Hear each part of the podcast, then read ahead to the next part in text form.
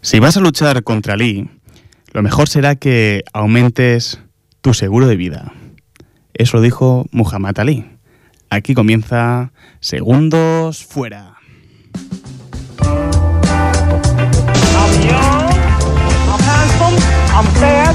Pretty, the just like I. Nobody look at this Brady stuff. That's a joke. Are you making any predictions?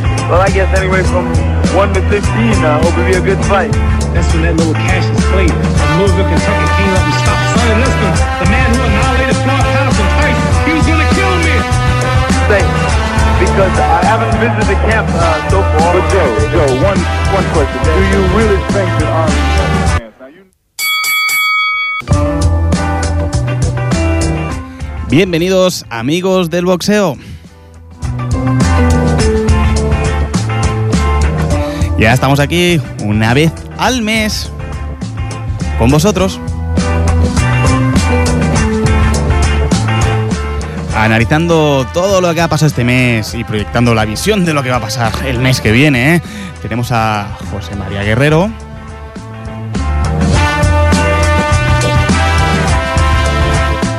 Quien nos va a dar consejos de cómo tenéis que llevar todo es David Quiñonero. Quien nos va a contar las noticias es el flamante y nuevo fichaje de aquí, que es Luis Mivía. Y quien nos pone la voz es Jaime García. Aquí comienza Segundos Fuera.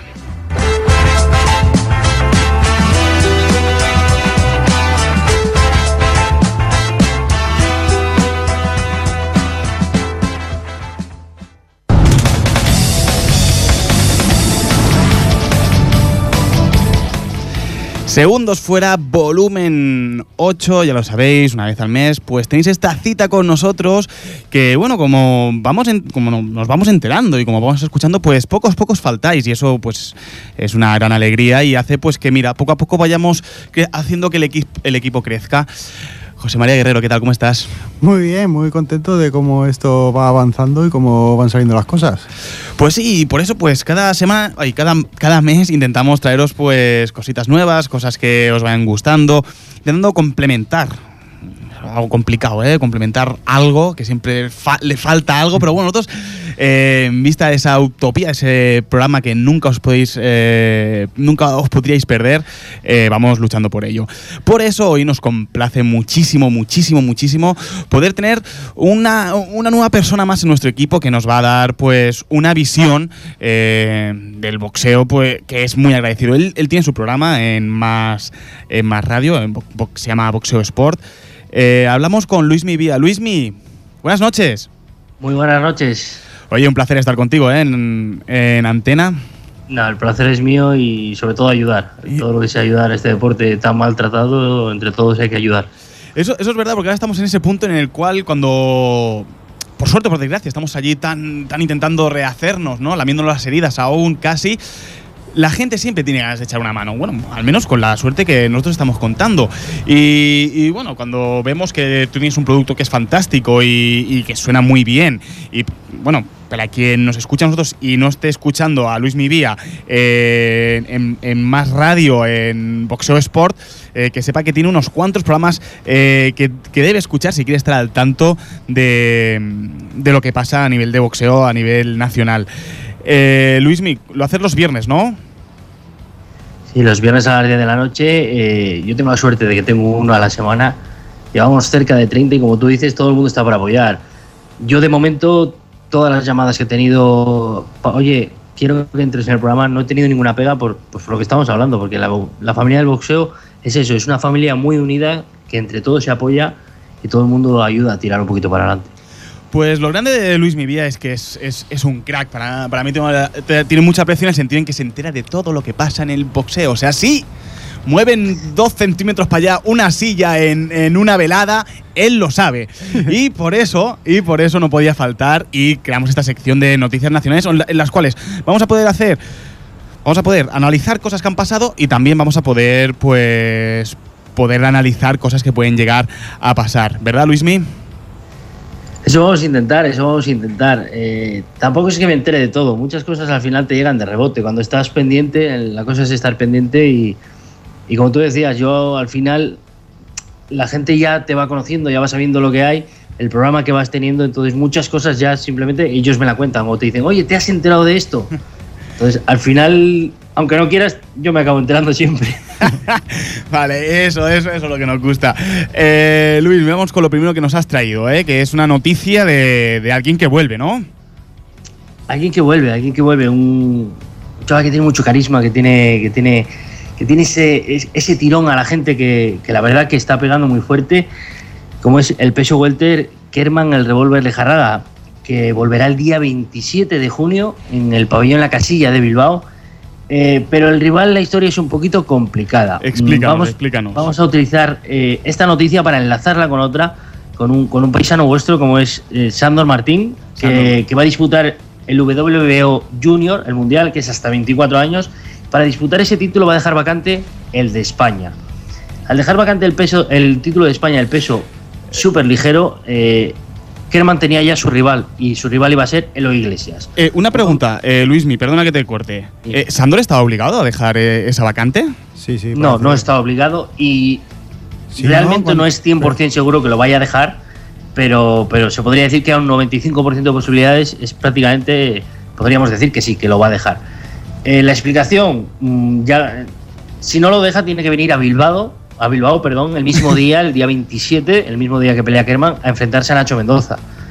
Es una pelea que a, a Mendoza ya lo ha ganado y no le va a aportar más. O sea, y venir aquí va a ser una auténtica encerrona. Ya, claro. Con lo cual, con lo cual, esa pelea, mm, ese título se quiere seguir adelante. Entonces, Eloy Iglesias iba a pelear con Kerman en el peso welter, pero Eloy Iglesias es un, un hombre que es un superpluma natural, pero no se cuida. Sí. Hay que decirlo así, no es profesional, no se cuida y, y está peleando en el welter. Con lo cual, si se aprieta un poquitín, daría el superligero. Estamos en la duda de si lo da, peleará con, con Mendoza por el título de España. Si no lo da, el mismo día 27 peleará con Kerman, con Kerman Lejaraga. eh, en la verdad de la casilla que, que la verdad que pinta bastante bien. 27 de junio. Eso es. 27 de junio, ¿eh? atentos a- al calendario. Rápidamente con el boli marcamos ahí, hacemos una redonda en grande para marcarnos esa fecha. Ah, eh, enlazábamos con Sandor, ¿no? Que querías, estabas explicando pues que, que pasaría esto que con, con Kerman y tal. Eh, ta- también nos vamos con, con una noticia, también, bueno, una noticia que saltó ayer, ¿no? Eh, Luismi. Una noticia, una noticia la verdad que bastante explosiva, que, que se acompaña a la que ya saltó, que contamos nosotros la semana pasada en Boxeo Sport, que era eh, el, día, el día 9 de. Miento, el día 6 de junio, allí en Barcelona, se iba a hacer eh, Isa Real Chaca, Roberto Santos, Campeonato de España de Peso Super Welter, y a la vez se iba a hacer eh, Guzmán Castillo, Luis Crespo, Campeonato de España del peso medio. Luis Crespo tiene una lesión en el hombro, no ha podido pelear, tiene una, le han hecho una auténtica cremallera, o sea, Hmm. no va a poder pelear. Y iba a entrar José Lleves. ¿Qué Hmm. pasa? Chaca ya ha empezado a pelear, la- a entrenar. La pelea estaba programada para la semana pasada y era la tercera vez que se retrasaba al 6 de junio. Correcto. Ha empezado a entrenar y saltó la noticia ayer. Le llega la oportunidad para hacer el título absoluto de Europa. Rachenko, que es el actual campeón, unos dicen que es por el pasaporte. Yo os puedo decir casi seguro que es porque va a disputar el mundial. Vale. Va a disputar el mundial, entonces deja vacante el título. Han buscado, han tirado de lista y, y hay que ser claros y hay que ser sinceros. Es un título que por listas le correspondía a Roberto Santos. ¿Qué pasa? Chaca es el número 15 de la lista. Eh, los italianos del equipo de, de, De La Rosa No han visto que, que Chaca es el 15, pero no lo conocen. Entonces han dicho, tiramos de caramelito, pero espero y deseo que Chaca les dé un disgusto y se arrepientan de haberlo elegido. A ver, eh, recordar que, bueno, el primer cara a cara, hoy tendremos un segundo cara a cara, pero el primer cara a cara que hubo aquí en segundos fuera fue entre Roberto Santos y el Chaca. Claro, y mira, eh, eh, primer cara a cara y mira, patapam. Exacto, que además era. A ver si vais a estar gafados.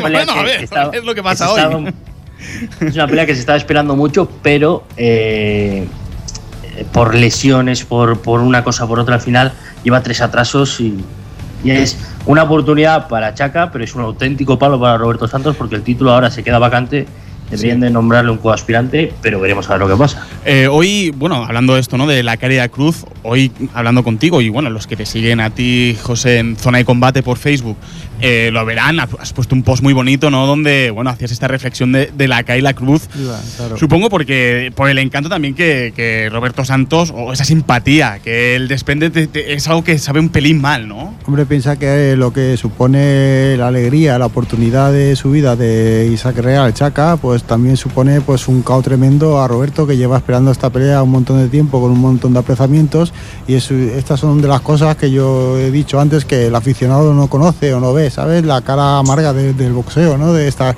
estás ahí y ahora qué.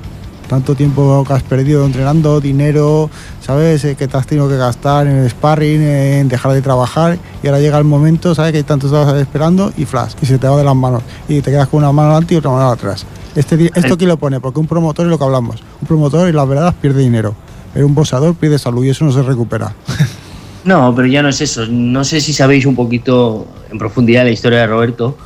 Eh, Roberto trabaja como guardia de seguridad en un camping y Mm. trabaja de noche, todas las noches. Sale de trabajar a las 6 de la mañana y cuando una persona normal se iría a dormir, él se coge su perro, se va a correr, vuelve, se da una ducha, duerme un rato y luego se levanta, va al gimnasio y tal. Está en Benidorm. No es lo mismo que vivir en Madrid, que tienes, puedes ir a cualquier gimnasio y tienes un sparring. Él se los lleva a Benidorm. Eh, mucha gente ha dicho que, que es que ahora tenía que Gallego Prada que buscarle un sustituto. No, Gallego Prada no tiene la culpa. Gallego Prada ha, ha elegido la opción que todo el mundo hubiera elegido. Yo diría que ahora mismo el que tiene la culpa es el manager y el promotor de, de, Ricardo, de, de Roberto Santos, que es Ricardo Sánchez Atocha, que es la persona que yo tengo un boxeador que ha, que ha preparado una pelea, que tiene la preparación, se cae, le cortas la preparación, le vuelves a dejar hacer prepararse y se vuelve a caer, ya tiene dos preparaciones, no le puedes cortar, búscale cualquier otra cosa, una pelea Claro. seis asaltos, lo que sea, algo de rodaje. Para Roberto Santos eh, está arranqueado el 31 del mundo. Eh, para Roberto Santos hacer el título de España es, oye, mira, llevo tres meses sin pelear, se presenta la oportunidad, en un mes lo hacemos, vale. Pero no se puede tirar siete meses esperando para hacer un título de España, porque con el ranking que tiene es que no lo merece. Claro, claro, claro. Es, es un tema realmente un pelín espinoso, ¿eh? Y, y sí. A ver, le deseamos que a Roberto Santos, a ver, algo, a ver si hay algún poco de justicia, de justicia de la vida y, y que, a ver, que le pueda llegar pronto alguna alegría. Es un chico que se lo está mereciendo y por ley y por justicia se lo merece y desde aquí esperemos que reciba pronto esa oportunidad que tanto se merece. Eh, exacto. Entonces, eh, también eh, comentar. eh, quería, me querías comentar algo del Sarabia, ¿no? Que ha, ha surgido también algo última hora. De David Sarabia, algo que ha saltado esta tarde. Se marcha el sábado a Cardiff, Inglaterra. Ocho asaltos con Paul Smith. Eh, para el público en general, Paul Smith es un poco un, auténtico desconocido. Es de hermanos del Smith, del, de Liverpool. Pero si yo os digo que, que Paul Smith eh, seguramente en, en otoño eh, se enfrente a Karel Abram por el título WBO supermedio, y seguro que ya Karel Abram, el alemán, ya os suena un poquito más. A- Algo más, cual- algo más. Con lo cual es un- una buena oportunidad para David, es una pelea complicada, pero es una buena oportunidad que si, oye, se presenta allí a ocho saltos y da una sorpresa, ¿quién dice que no se pueda colar en la oportunidad que tendría Pablo Smith con, con Karel Abram? Hombre, pues a ver, a ver, a ver qué tal, a ver qué sale allí. Mira, o sea, ha sido, han sido estas dos últimas noticias que han salido, pues, así como una, como una bomba y, bueno, buenas, buenas noticias. Eh, entonces, hemos mirado un poco para el futuro, ahora vamos a mirar un poco hacia atrás y creo que tenemos la opción de valorar algo que pasó muy, algo muy, muy bonito en Canarias, ¿verdad, Luismi? Sí, algo muy bonito, sobre todo muy bonito por el tema de la organización. Eh, el pabellón ha sido increíble, una pantalla gigante tipo Las Vegas. Y fue la defensa de Ferino, de su título de la Unión Europea, de su segunda defensa, victoria por en el sexto asalto, incontestable. Desde los primeros compases de la pelea, realmente incontestable. Eh, se le vio fuerte, se le vio bien preparado. Eh, otro de los protagonistas de la noche fue Gabriel Campillo, el ex campeón del mundo, el español que venció al británico residente de España, Ricky Pou, esta vez por KO técnico en el séptimo. Y uno de mis ojitos, uno de mis ojitos completó la velada, como es em, mi paisano Sergio García. Una nueva victoria, esta vez a ocho asaltos. No pudo ser el KO, pero no siempre puede ser.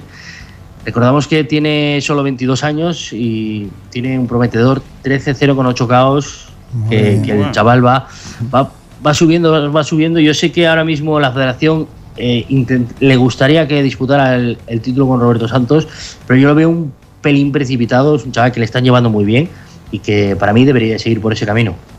Eso, eh, buena letra, que siempre, siempre es mejor que precipitarse, toda la razón del mundo. Eh, Luismi, eh, te quedas durante el programa, ¿vale? Cualquier cosa que tengas que decir, levantas la mano y aunque estés allí en Santander, yo seguro que te veo y te doy paso, ¿de acuerdo? Vale, perfecto. Pues ahora nos vamos con la entrevista de hoy, en segundos fuera.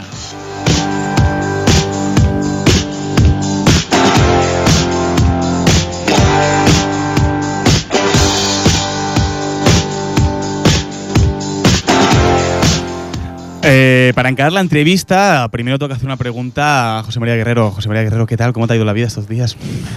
Pues mira, un poquito ajetreada, haciendo bastantes cosas, pero en resumen, bien. Ha sido una experiencia posi- positiva que he adquirido varios, varias cositas para poderlas aplicar y contento. Hombre, todo esto donde lo has adquirido ha sido en curso. Pues sí, estuvimos haciendo el curso Una estrella AIBA en Murcia, en el CAR de, CAR de Infanta Cristina de Murcia.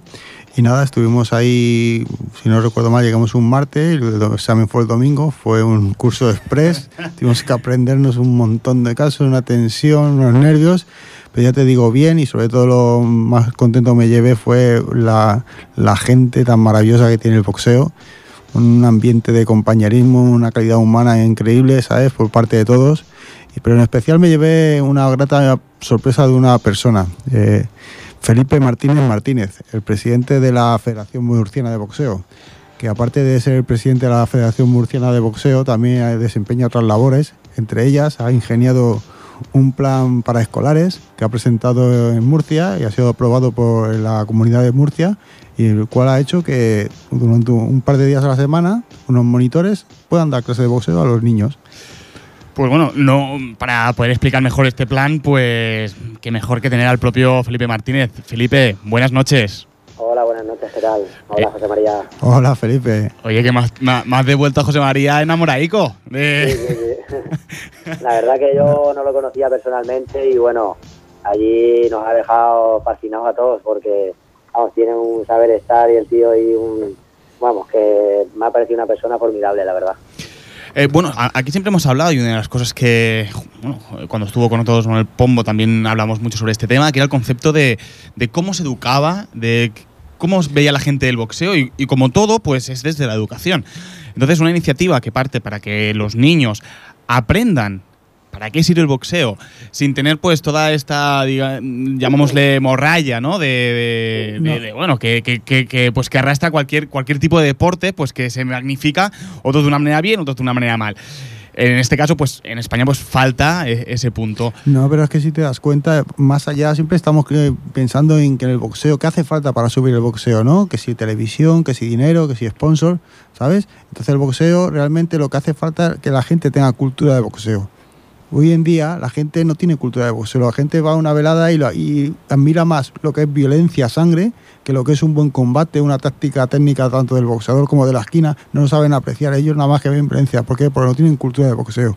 Y eso se hace desde abajo, perdiendo el tiempo, no perdiendo el tiempo, invirtiendo el tiempo en niños. ¿Sabes? Que es donde se demuestra realmente que te gusta, ¿sabes? Algo, ¿no? Y la gente no, te gusta el gimnasio, te gusta salir en la foto y llevarte la palmadita. No, ahí es donde se demuestra y eso es lo que está haciendo Felipe. Pues Felipe, explícanos, ¿cómo ha sido todo esto?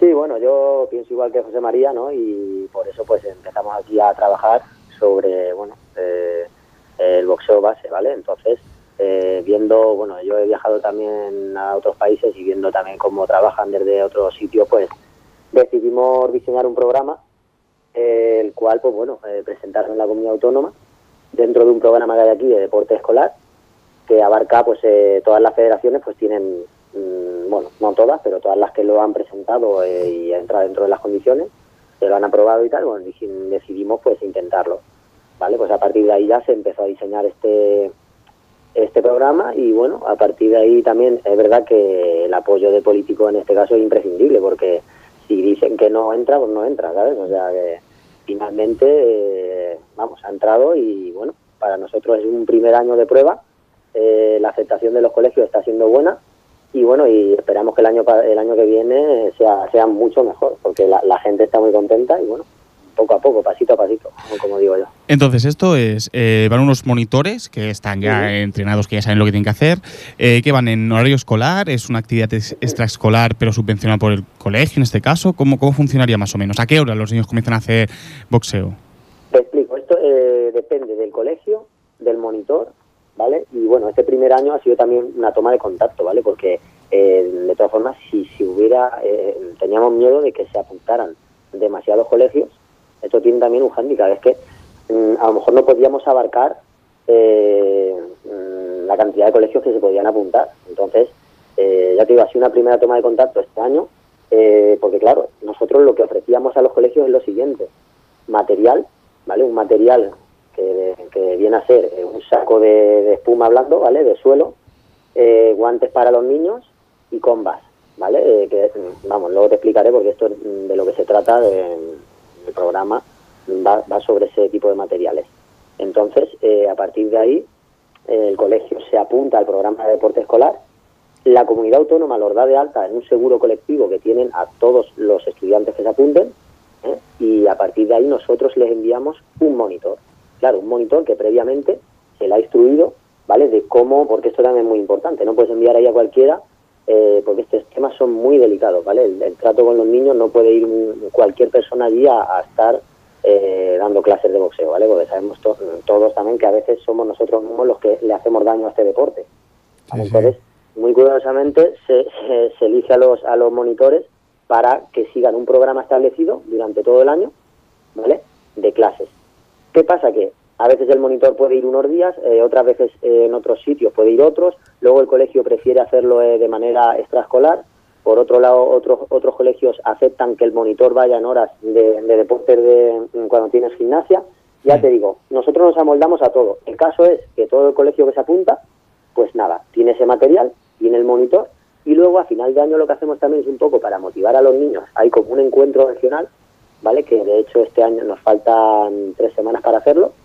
Y bueno, en este encuentro que hacemos, juntamos a todos los colegios de la región y se puntúa, pues, lo que estaba hablando antes José María. Va la técnica, el estilo, la agilidad, eh, una serie de, de pruebas, siempre sin contacto, y bueno, que a partir de ahí se valoran y se puntúan, y bueno, pues hay regalos para todos. eh, vamos a ver, mm, desde el deporte, ¿vale? Todo esto eh, haciendo que los niños vean que es un deporte, no, no que lo vean desde, desde la otra parte, que es cuando podemos mm, puede diferir un poco lo que es el sentido del boxeo que queremos nosotros ofrecer, Hmm. ¿vale? Y bueno, no sé si te ha quedado un poco... No, no, no, hombre, has hecho, has hecho una radiografía fantástica. Eh, edades, desde los... Sí, eso es otra cosa. Este año, este año no hemos querido, mm, por lo mismo que te decía, al miedo a que, a que hubiera una, una masiva, eh, por un lado alegría, ¿no? Porque ojalá y se hubieran apuntado muchos más colegios. Pero eh, claro, también el miedo es decir, bueno, es que si se apuntan demasiados no vamos a poder abarcarlos, o sea, eh, porque no tendríamos monitores, que eso es otra. Gracias también a los monitores que lo están haciendo, eh, sin ningún tipo de, de mm, no se le está pagando nada a ninguno, lo están haciendo porque les gusta, por apoyo a, por lo menos este primer año, ¿vale? Ya hemos dicho desde la federación que si esto eh, funcionara, pues poco a poco iríamos, no sé, pues, eh, de alguna forma remunerándole bien de manera eh, económica o de manera, no sé, en base a titulaciones, eh, cursos que hacemos, pues, no sé, de alguna forma, porque claro, esto es una- un trabajo que, vamos, eh, no está pagado, o sea, eh, lo hacen, lo hacen gratis, ¿vale? Entonces, eh, demasiado, ¿sabes? Que sí, sí, de verdad hay que agradecer algo, es a los monitores que están yendo a los colegios a hacer esto, ¿vale? Hombre. Y bueno, realmente tiene mucho mérito, ¿no? Pues que esta, esta, esta, esta iniciativa que proponéis vosotros y que Sí. haya gente después que de manera Sí. voluntaria diga, no, no, y vamos a hacerlo esto grande. claro. Hombre, pues es Es un espíritu que, que, se, que se, creo que es el que se debe traspasar, ¿no? Que además es la intención que tenéis que es, que es traspasarle, ¿eh? Piensa que esto, al igual que aquí en España, es una, un programa piloto, como podemos decir, que está en periodo de prueba. En otros países eh, lleva ya muchísimos años que es, la, es una asignatura en el colegio. De hecho, luego vienen los resultados que tienen los chavales cuando van a competir, ¿no? Tú no puedes competir a nivel junior joven con gente que lleva compitiendo como a lo mejor con 8 años, porque aquí en España, pues la ley del menor te prohíbe hasta los 15 años no puede debutar un chavalito, ¿sabes? En cambio en otros países están ya haciendo competiciones entre 8, 9, 10 años, 11, ¿sabes? Imagínate, cuando queremos nosotros llegar al, al nivel de esta gente, es que nos pasan por encima y aún así le plantamos cara, imaginaos el valor que tenemos, que somos españoles. Eh, Sí, la verdad que eh, Luismi, Dime. eh, ¿qué, te, qué te parece a ti este tema? Luis, eh, bueno, Felipe te presentó a Luismi, que está aquí con nosotros aquí echándonos una mano, que sabe bastante de boxeo. Luismi, Sí. ¿tú cómo ves esto? Yo quería preguntar, sobre todo decirle a José María que el tema de que dice él que en otros países lo tienen desde bien pequeños, pero es más que nada lo que decía Felipe, es tema sin contacto, con lo cual tampoco, bien enseñados, tampoco llevamos tanta desventaja. Pero yo quería preguntarle sobre todo el tema de... El boxeo es un deporte complicado a la hora de, de, sobre todo en críos, de cuántos, lo vemos en el fútbol, cualquier crío que va a jugar al fútbol tiene a su padre en la banda que vuelve loco al niño y al final no hace ni caso ni al padre ni al entrenador. Entonces, yo quería saber si en el boxeo se respeta un poquito más eso o es el padre, ay, os habéis encontrado algún padre de estos de dale, dale, mm, papá entrenador, lo podríamos llamar. Bueno, eh, José María, ¿de tú o yo? No, es, es Luismi que te ha preguntado, pero bueno, que Ah. no está mal preguntada. Es Luismi que te ha dicho. Pero a mí, ¿no? O- Sí, sí, a ti, Sí, a sí, para ti, Felipe. Fal- Vale, sí, sí. no, yo en principio de momento no hemos tenido esta... De hecho, bueno, los padres no pueden asistir a, a lo que es las clases, eso es lo primero, porque, bueno, mm, ya interferiría en lo que es el, en la clase, hay como un poco de... O sea, y, eh, tam- si, cuando es en, en horas de colegio, ahí ya está claro que el padre no va a estar. Y en horas extraescolar, pues se intenta también que el padre no... mm, Ningún monitor nos ha dicho nada de que ha tenido ninguna queja de ningún padre ni nada. O sea que no, en principio de momento ese, ese problema no lo, no lo tenemos. Ya surgirá la, eh, seguro, seguro, porque siempre pasa, o sea, pero pasa aquí, puede pasar eh, en el fútbol sala, que, bueno, yo tengo amigos que tal y me han comentado, "Eh, ha venido el padre, que mi hijo, esto, lo otro, o sea, eso pasa en todos los deportes, las mejores familias, como se dice.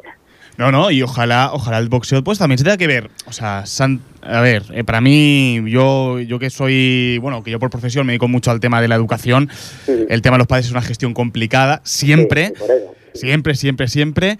Eh, y el fútbol, bueno, como decía eh, Luismi, pues eh, es un claro ejemplo, porque ahí el padre, "Eh, corre, árbitro, de todo, le dice, ¿no? Que muy deportivo no es. Eh, claro, ojalá algún día el boxeo se ponga a un, a, a- a un cierto nivel que después tengamos que gestionar esto. ¿eh? O sea, que no sería. Si algún día llegamos a ese nivel porque los padres se ponen así, pues quizás que el boxeo Eso empiece a estar a un, bueno. a un nivel que un día eh, ya nos gustaría, ya nos gustaría. Felipe, sobre todo, muchísimas gracias por estar con nosotros. Eh, A vosotros. realmente es, es- es un placer tenerte con nosotros, que nos hayas explicado esta iniciativa que tenéis, que es realmente es maravillosa. A ver si las otras comunidades eh, autónomas pues vamos, vamos tomando nota de, de estas, de este tipo de iniciativas que realmente pues enseñan, dan unos valores que son necesarios. Bueno, Muy bien. Felipe. Pues muchas bueno, gracias. Felipe, cuídate mucho, así tenéis suerte y nos vemos en agosto. Nada, a ver si nos vemos en el nivel 2 de, de ahí va. Sí, no, de aquí a cuatro años, ¿no? Pues nada, muchas gracias a vosotros y enhorabuena por el programa, que me consta que hacéis ahí una labor muy, muy buena por el boxeo también y bueno, hay que entre todos a ver si un poquito podemos levantar esto. Venga, Luismi, un abrazo. Luismi no, Luismi, eh, eso, Felipe, ya me Felipe. echaba, ya Luismi, eso- echaba a Luismi, Felipe. Esto es lo- Un abrazo, cosas, cosas del directo, cosas del directo. Ah, hasta luego. Venga. Venga, Felipe, muchas gracias, que vaya bien. Eh, Luismi, tú te quedas, que Luismi, José, José María que se, que se ha hecho un lío, ¿eh? Ya me he liado yo. Los golpes, Luismi. No me echéis, yo de momento aquí aguanto. Pues como guantes aquí, vamos con la segunda entrevista de hoy.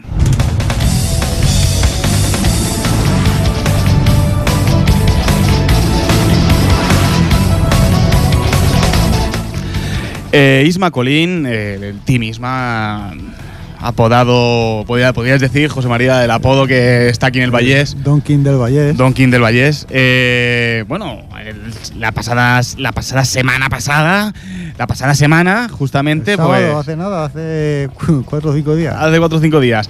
Eh, realizó una velada pues muy muy interesante en Tarrasa. Por eso contamos con él pues para que nos explique sus impresiones, que siempre nos gusta tener aquí en Segundos Fuera. Isma, buenas noches. Hola, buenas noches, ¿qué tal? Nosotros bien, aquí. ¿Tú qué tal? ¿Cómo lo llevas? Después Pues de, todo el bien, subidón. muy bien. Muy bien, siguiendo la rutina, la rutina de veladas y bueno, y, y cada día intentando hacer las cosas mejor. Hombre, te planteaste una serie de veladas y vas ahí y vas a ir casi cumpliendo, ¿no? Sí, sí, sí, sí, sí. No, lo que se trata es de, bueno, de ir dándole al público, si el público va aceptando y va reconociendo el trabajo que estamos haciendo, pues bueno, ir siguiendo, siguiendo el, el trabajo, ¿no?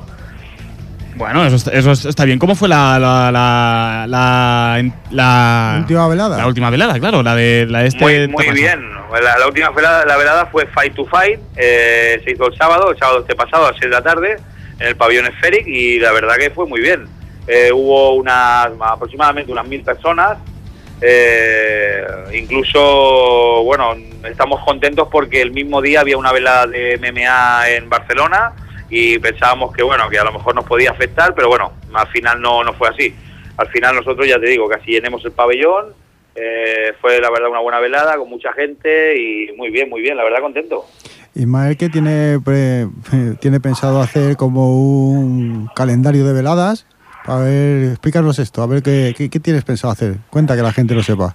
Bueno, pues tengo tengo pensado ahora a partir de vamos a empezar a partir de octubre eh, hacer un bueno un proyecto de veladas que será cada mes y medio dos meses hacer una. Eh, las iremos combinando una amateur con una a lo mejor amateur y profesional o con una solo profesional ¿entiendes? O sea vamos vamos a ir haciendo para que los chavales no, no, no dejen de pelear. La, sobre todo la gente que tengo yo porque también ahora tengo profesionales pues bueno que vayan rulando y que, y que no les falte no les falte pelear Es- es lo interesante, ¿no? Que no- Se trata de eso, de que haya veladas y los chavales vayan teniendo continuidad. Sí, sí. ¿Este calendario hasta cuándo te lo has marcado?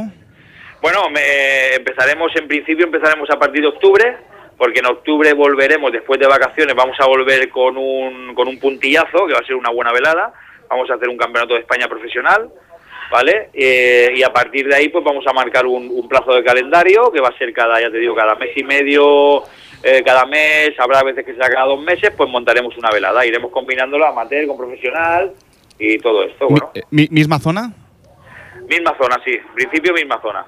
Ah, Si Ah. vemos luego también ahí la idea de que, bueno, según la velada y según los combates que haya, pues pensemos que pueda venir mucha más gente y no y se nos haga pequeño el pabellón este, pues bueno, pues tenemos otra opción que sería en Tarrasa un pabellón más grande también. Eh, Luismi, ¿estás por ahí, no? Y aquí estoy. Ah, vale, vale, digo que. que, que estaba. Que, estaba aquí, digo, a ver si, a ver si me lo escucho. A ver, atención, porque vas a. eh, Isma dice que va a comenzar con una gran, gran velada en octubre. Y yo lo que quiero saber es, eh, el Musta César Córdoba sabemos que no se va a dar, entonces César Córdoba Ibrahim o Sarabia Ferreiro. Pues seguramente, seguramente. o, has pillado, Isma, se- pillado. seguramente, seguramente los dos, seguramente los dos. seguramente los dos. Pues, hombre, bien, ¿no? Sí, sí, seguramente los dos. Cuéntame ahora ya, ya que te tengo aquí, aprovecho, cuéntame la de Sarabia el sábado en Cardiff. Ah, sí, claro. pues sí, mira, nos vamos, nos vamos mañana para, para Cardiff, para Gales, pelea con un, con un, bueno, con un muy buen boxeador. Ha salido la oportunidad y bueno, y pensamos que hay que cogerla. No tenemos nada que perder, tenemos mucho que ganar. Entonces, bueno, eh, esta oportunidad hay que cogerlas. Se habla de que Paul Smith, el rival de Sarabia, podría ir en otoño con Karel Abraham. Sí, Si damos la campanada, ¿no? ¿nos podremos colar nosotros ahí? Hostia, a ver, ojalá, ojalá que Sarabia vaya y, y dé la, la campanada, ojalá. Eso esperamos. Por mi parte, yo te quiero hacer la última.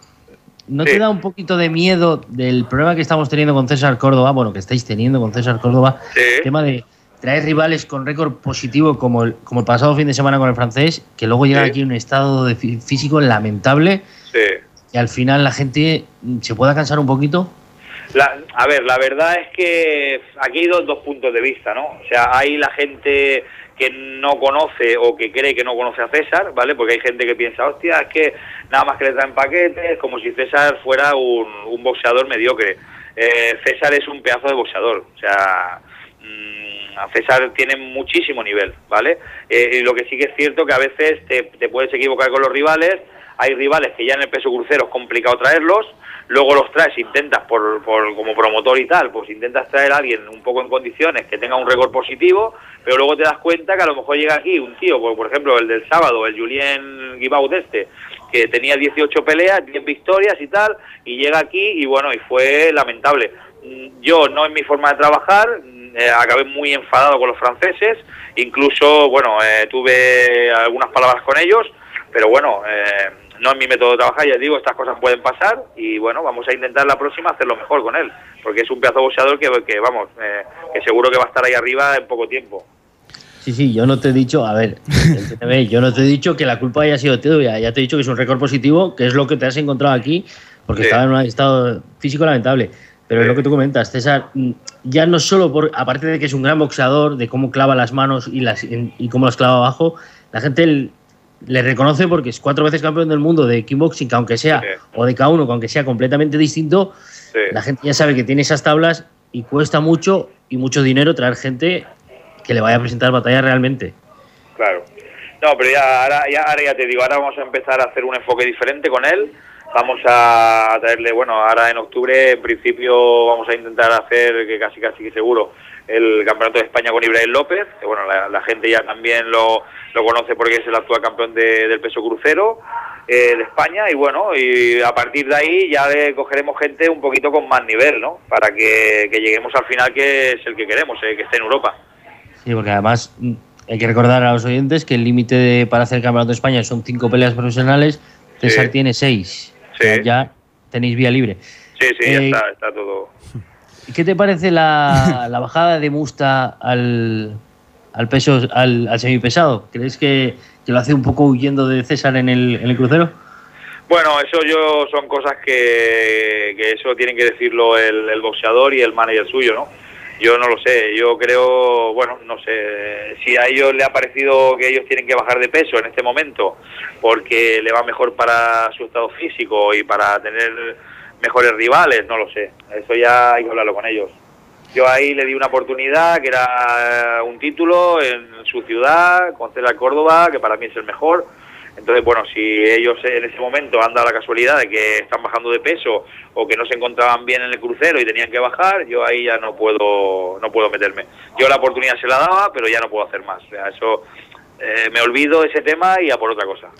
Pues bueno, eh, aquí pues lo que lo que creéis más sobre, sobre este tema. Nos quedamos con, con que en octubre pues vamos a poder ver un Ibrahim López César Córdoba que, que parece que, que- y pinta muy bien.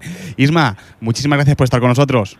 Bueno, gracias a vosotros eh, por contar y venga, y seguimos para adelante. Y seguimos para adelante. Pues eso justo es lo que vamos a hacer. Muchas gracias, Isma. Venga, un vosotros, abrazo, buenas noches. Buenas Pues siguiendo para adelante, vamos con nuestro cara a cara, porque bueno, este 16 de mayo, este, este viernes, en el Palau de Congrés de Barcelona, vamos a tener ahí campeonato ahí chulo, ¿no, José? Pues sí, tenemos a dos, dos muy grandes boxeadores. Eh, Juli Giner, yo le tengo un cariño especial porque creo que es un chico que se lo merece de verdad, es un chaval que lo está dando todo, que me siento un poco identificado en que cuando yo boxeaba, porque lo veo que es un chico también que siempre está tocando boxear con la más fea, un chico que parece que no haga nada y realmente es un boxeador como la copa de un pino y tiene muchas muchas opciones, sin descartar por supuesto al campeón Rudy Encarnación, que es otro grandísimo campeón que, que encima tuve, debutó aquí en Ripollet, sin ir más lejos. Rudy. Sí, sí, debutó aquí en Ripollet con, con ni más ni menos con nuestro querido Oscar, Oscar Biel. O sea, que Está bien, un, sí, eh, un combatazo, ¿eh? Te puedo asegurar que fue un combatazo. Cuatro asaltos, cayeron los dos. E imagínate, rollo en plan Rocky, pues igual, un combatazo de, de- de que te digo, todos los cuatro asaltos. Bueno, pues por eso tenemos a, a- a Juli Giner aquí eh, eh, en línea. Juli, buenas noches. Hola, buenas noches. Oye, eh, todo el mundo te diga buenas palabras, ¿eh? Sí, bueno, eso es bueno. a ver, este viernes, ¿qué? bueno, este viernes tenemos baile aquí, en Barcelona. ¿Cómo tenéis? Ah, tenéis baile. Ah, pensaba que, ah, pensaba que estás hablando ahora de baile, no de boxeo, perdón, perdón. Sí, sí, yo me lo, me lo tomo como un baile yo. Bueno, eh, aspirante al título Superpluma, ¿cómo, ¿cómo le has planteado todo esto? ¿Cómo lo has intentado enfocar? bueno, la preparación ha sido muy exigente, hemos preparado con mucha ilusión, muchas ganas para el nuevo reto este, de, que hemos cambiado de categoría de peso y nos sentimos más cómodos y más fuertes y, bueno, hemos hecho una preparación, siempre nos preparamos al 100%, pero esta nos hemos, hemos concienciado más todavía y, y nada, me siento muy bien. ¿Has notado el cambio de peso? Hombre, he notado que no tengo que sufrir tanto como que las dos últimas semanas tenía que enfocar solo lo que era el entrenamiento para enfocar el peso. Ahora ya solo tengo pues tres días para enfocar el peso. No, no, es y que eso, el se puede trabajar más. Eso se nota, además ibas exprimido, te costaba un montón. Yo recuerdo las últimas veces que te ha costado mucho y ahora va- vas a notar una liberación. O sea, bueno, también ya tengo, tengo 30 años, ya no soy un chavalín y eso también pesa, ¿sabes? cambia el metabolismo. No, pero bien, Claro. bien. Eh, Luismi, Sí, yo quería preguntarle, eh, te cuesta menos dar el peso, pero a la hora una vez pesado recuperarás menos y eso también es un hándicap. Bueno, no te creas, eh, tenía que perder 10 kilos para bajar al pluma. Ahora en vez de perder o- 10, pierdo 8. Sí, bueno, entonces recuperas también, o sea, más o menos es lo, lo mismo, menos Es sufrido. lo pero mismo, sí. vale, es lo mismo, pero no he sufrido tanto para bajar el peso, ¿sabes lo que te digo? Sí, sí, sí, sí. Eh, que físicamente se nota mucho. Y yo aparte tengo, tenía, o sea, cuando bajaba tanto el peso, pues luego cuando estaba un mes que tenía problemas físicos, que si me bajaba, cogía anemia, cogía muchas historias y no com- lo primero es la salud. y el médico lo primero que me dijo era eso, olvídate ya de, de hacer esas locuras. Y, y lo primero es la salud.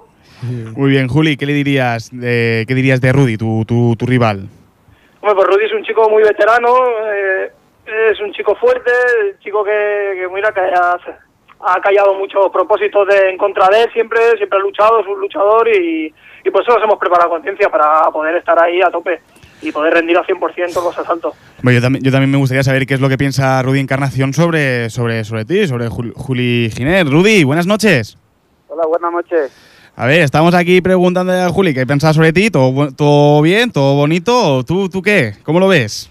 Yo pienso lo mismo de, de Juli Jiménez. Para mí es el, el chaval es un buen boxeador y viene con mucha ilusión a enfrentarse con un Rudy Encarnación que viene ahora mismo, como dice él, ve- ve- ve- vengo, eh, no he tirado la toalla y vengo callando mucha boca. Y entonces yo creo que le desearía que gane el mejor y que siga para adelante el mejor, con lo cual, mm, si él gana el viernes, yo no me voy a retirar porque voy a seguir luchando. Y si gano yo, espero que él tampoco se retire porque todavía a, a él le queda y si fuera por derrota, ya yo estuviera retirado. ¿Qué edad, qué edad tienes tú, Rudy, ahora? Yo te, ahora mismo tengo 35 años y me 35 siento en la flor de la vida. No, no, eso no tiene nada que ver, la, la edad, todo depende de cómo lo hayas llevado. Eh, Luismi. Cuéntame, a ver, ¿qué le podemos preguntar a Rudy? Ah, Rudy, buenas noches. Rudy. Sí, sí, te Digo- escucho. ah, vale, vale, digo. Muy buenas noches, Rudy. Soy Luis Mivía. Eh, quiero que me cuentes a ver qué tal ese cambio, qué tal con los chicos del Garden. Has pasado de entrenar prácticamente tú solo a tener un equipo de trabajo, un, gente con la que guantear constantemente. Cuéntame qué tal ese cambio. Sí, mira, yo eh, para, para enfrentarle este reto con, con el Juli eh, ha dado un cambio. De estar entrenando yo solo, pues he pasado a entrenar con la gente del Garden. Allí tenía a Rubén Ollano haciendo sparring con él. Tenía, tengo a, a Ale Mora, tengo otro chaval más. Hice unos cuantos asaltos con, con Ferino también, con Ferino el, el, el- el canario y otro chaval ahí. eh, y han estado trabajando los sparring muy bien, a tope, sin, sin, sin parar. Y la verdad es que te digo ahora mismo que me siento 100% con, con un poquito más. Mira, a- a- ahora mismo me estoy desayunando, eh, estoy cenando un plato de arroz. ¿Qué te parece? No tengo problema para ver el peso tam- tampoco, porque vengo vengo de pelear en, el- en el pluma. Eh, Además, de verdad, cuéntame, ah, ya que sacas el tema, vienes del Pluma, vienes de, de ga- de gana- de ganar ese título de la Unión Europea y, y Pisanti, que era el aspirante, ahora ha desaparecido. ¿Nos centramos en la pelea del viernes o andas con un ojo también puesto en esa pelea? No, yo yo ando ahora mismo con un ojo en, en, en lo que aparezca. Estoy enfocado en la pelea del viernes, pero sí sí te, eh, a la hora que digan de hacer el título de la Unión Europea, ahí estoy también. O sea que no no no, no me descuido. Tampoco no soy de, de, de subirme eh, 10 kilos por encima o 15 kilos, no. Yo siempre me, me mantengo en 62, 63 kilos, esté entrenando o no esté entrenando. En cuanto hay que bajar, aprieto, eh, eh, aprieto un poquito y ya estoy en el peso. O sea que tampoco me la, me la, me la complico mucho. Eh, Juli, eh, escuchando a Rudy, ¿que te da miedo o te da más ganas? ¿Qué? ¿Qué? Porque él habla con una seguridad que vamos. Sí, sí, seguro, seguro está, igual que yo, también estoy seguro. Eh, ahí, ya, ahí ya nos crucemos palabras ya, en, la, en la cadena set. Y todo bien, sí, que eso, eso es bien, que venga al 100% quiere decir que va a ser un buen espectáculo, porque yo también vengo al 100%, como te he dicho, he preparado la, la pelea de conciencia y por eso va a ser un buen espectáculo que el público va a disfrutar. Eh, Juli, ¿cuál va a ser tu plus por encima de Rudy? ¿Cuál crees que va a ser tu plus? Mi plus, Sí. hombre, mi- mm, ¿a qué te refieres? Eh, supongo que puede ser en casa, ¿no? A lo mejor puede ser tu plus. Porque el plus, por teoría, en teoría, entre comillas, aquí se supone que el favorito es Rudy por la veteranía los combates, pero no hay que descartar nunca a Juli porque es un boxeador, ya te digo, como la Copa de un Pino va a ser un combatazo, ¿sabes? que yo no me quiero perder. Sí, eh, tu plus es, es pelear en casa. A ver, no es un plus, porque te puedes pelear en casa o, o en el jardín de tu casa que le llega una mano y te vas al suelo igual, Sí, ¿sabes? Que, que eso no es un plus. A mí, a ver, estás con tu gente, te motiva, pero no te, no te va a salvar una de una mano, ¿sabes? Y, Y nada, y yo también estoy muy confiado, muy, estoy muy tranquilo, también estoy un kilo por debajo del peso sobre hoy después del entreno, o sea que voy a cenar un plato de arroz y lo que quiera esta noche y, y tranquilo. Eh, yo, yo, ahora que lo está hablando de comer, quizás el arroz no es lo que más me entra. no, pero. eh, Rudy, ¿tú cuál crees que va a ser eh, el algo que, va a, que te va a hacer estar por encima de Juli? Bueno, mira, yo creo que yo creo que mi entrenamiento que yo he ido planteando, he estado trabajando con, con un bestia que está sacando golpes a todo momento, que no que no paraba y aparte de eso también tenía un tío muy técnico también trabajando y sacándome muchas combinaciones de golpes, que supongo que ese, ese es el trabajo que, que hace que hace Julián. Pero bueno, mi planteamiento ya yo siempre yo siempre me planto el reto cuando llego a River Ring y, y veo y tengo el rival el rival al frente. Ahí está. Normalmente está. cuando cuando subimos al ring es cuando nosotros nos adaptamos al rival y, y es cuando todo el entrenamiento que hayamos practicado pues ya improvisamos, es lo que sale. Y comienza el baile, como has dicho antes, Ahí Juli. y comienza el baile y ya está. Yo me adapto a cualquier boxeador, porque cada, cada pelea es un mundo. Un boxeador te va a ser más agresivo, otro te va a ser más técnico, otro se va a mover más. Cada, cada boxeador es un mundo. Y hay que Pues, estar preparado para boxearle a cualquiera. pues 16 de mayo, este viernes, en el Palau de Congreso de Barce- de Barcelona. Rudy, ¿tú ya estás por aquí o, o cuándo, cuándo vienes para aquí? Maña- mañana estoy en Barcelona ya y, y estamos en el pesaje allí, que supongo que será a las 5 o, la- o a las 7 A las 5, a las, a las 5 el No pesaje. sé, más, no sé más o menos la hora, pero bueno, mañana estamos allí en Barcelona y ya estaré por allí con Julián, le daré un saludo y le daré un abrazo también, porque yo, yo, soy, yo, yo Es- soy de lo, de, de lo que no me gusta tampoco macha- ma- machacar los rivales, porque ¿para qué? Si la cosa, como dice él, se resuelven arriba de ring. Claro. Pues, Juli, eh, muchísima suerte, que vaya muy bien mañana. Muchas gracias. Venga, Rudy. Un que- abrazo. Un abrazo, Rudy, que vaya muy bien mañana. En el gracias, un digo, abrazo digo para mañana. todos y esa afición que no se pierde ese combate porque vamos a estar ahí luchando 100%.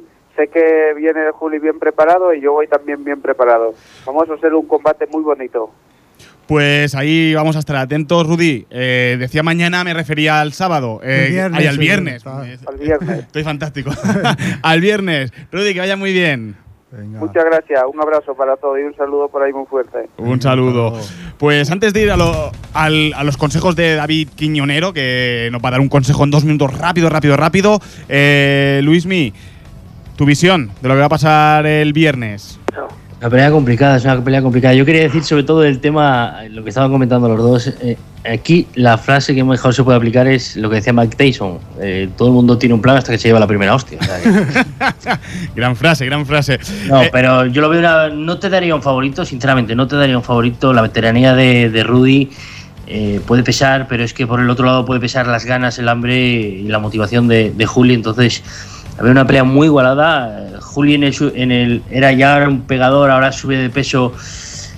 Le va a seguir pesando la mano, con más peso todavía más, pero Rudy es, es un auténtico batallador. Lo único que sí que espero y deseo es que no sea una pelea tan trabada y tan, tan sucia como fue el título de la Unión Europea de Rudy con, con Iván Ruiz Morot. Pues esperemos, no, que esperemos que sea, que sea un espectáculo y que, y que sea bonito, sea bonito, que ellos, ellos parece que también van por, por ese camino. Eh, no podemos, nos faltan dos minutitos de programa y no podemos cerrar un segundos fuera sin saber algo, un consejo práctico que siempre nos trae David Quiñonero. David, buenas noches. Chicos, buenas noches, ¿qué tal? ¿Qué tal? ¿De qué nos vas a hablar hoy? Bueno, pues quería hablar un poquito del trabajo de Rincón, ¿no? el trabajo que tiene que hacer el entrenador en ese minuto tan preciado de tiempo que tiene y en los tres en los que el boxeador está boxeando. ¿Qué hay que hacer ahí?